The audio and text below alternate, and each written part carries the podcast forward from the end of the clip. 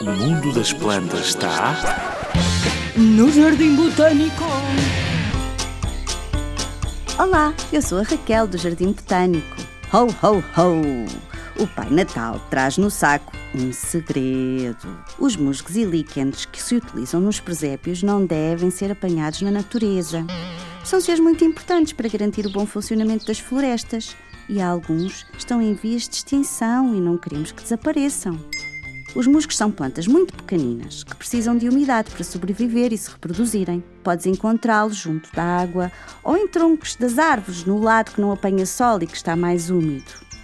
Os líquenes parecem manchas nas rochas ou nas árvores e alguns até parece que têm uns raminhos muito pequenos.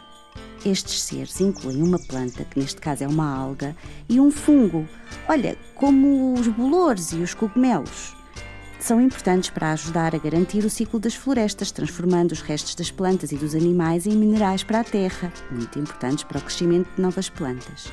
Além disso, são o alimento das renas na Lapónia. O Pai Natal sabe como estes pequenos seres são importantes para a natureza e por isso garante que eles não sejam apanhados para decorar os presépios.